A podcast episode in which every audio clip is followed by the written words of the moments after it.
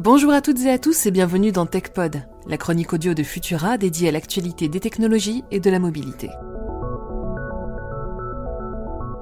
Alors que le scandale des dépouilles conservées par l'université Paris-Descartes refait surface, les technologies continuent de progresser pour éviter l'apparition d'une telle affaire dans le futur. En effet, l'entreprise fondamentale VR a récemment proposé une alternative dématérialisée aux cadavres utilisés par les étudiants en médecine. Ces derniers pourraient bientôt pratiquer leurs opérations de façon virtuelle avec un système de retour haptique kinesthétique. Autrement dit, un système permettant de ressentir de manière tactile la résistance des objets virtuels. Les futurs chirurgiens pourront ainsi manipuler, sentir et explorer la texture des corps sans recourir à de véritables dépouilles. C'est en tout cas la promesse faite par la firme qui a mis au point un équipement constitué de manettes de réalité virtuelle classique et différents outils chirurgicaux reliés à des bras mécaniques. Selon le patron de la société, le niveau de réalisme serait tellement élevé que l'entraînement sur des cadavres pourrait disparaître d'ici quelques années. Reste à voir ce qu'en pensent les chirurgiens. On continue dans le domaine de la réalité virtuelle avec une invention qui devrait susciter des vocations.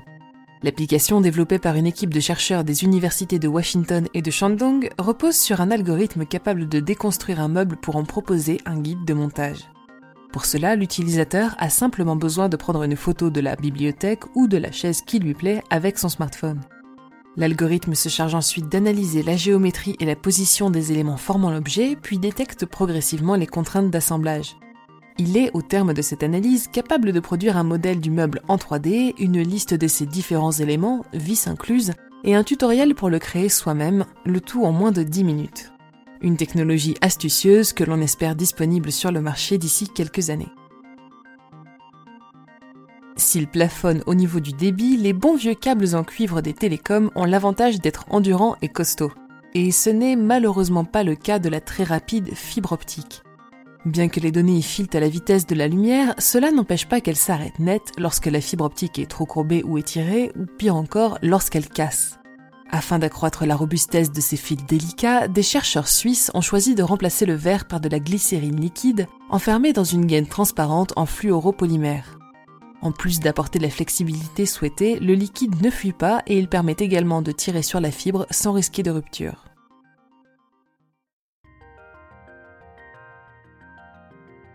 Il y a ceux qui déploient la fibre et ceux qui cherchent à la couper de façon volontaire. C'est justement ce que le Kremlin a fait entre les 15 juin et 15 juillet dernier. La Russie a mené des tests pour déconnecter totalement le réseau national du reste d'Internet. Le RUNET, c'est le nom du réseau de télécommunications russe, répond à un objectif fixé par une loi de souveraineté d'Internet.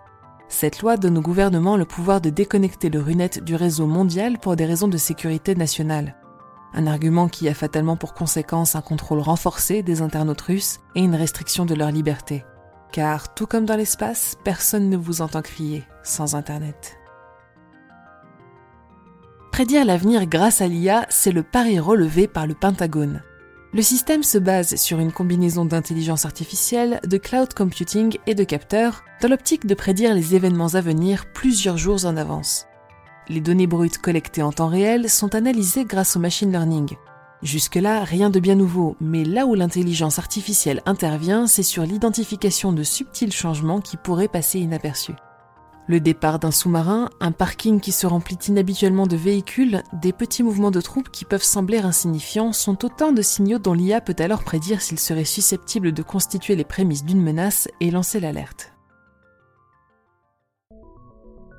Pour ne rien manquer de l'actualité technologique et scientifique, rendez-vous sur les plateformes de diffusion pour vous abonner à Fil de Science et à nos autres podcasts.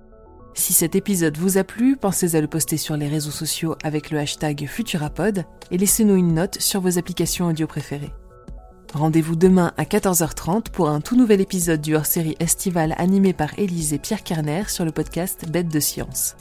Pour le reste, on se retrouve dans deux semaines pour un nouveau concentré d'actualité technologique. Bonne semaine à tous.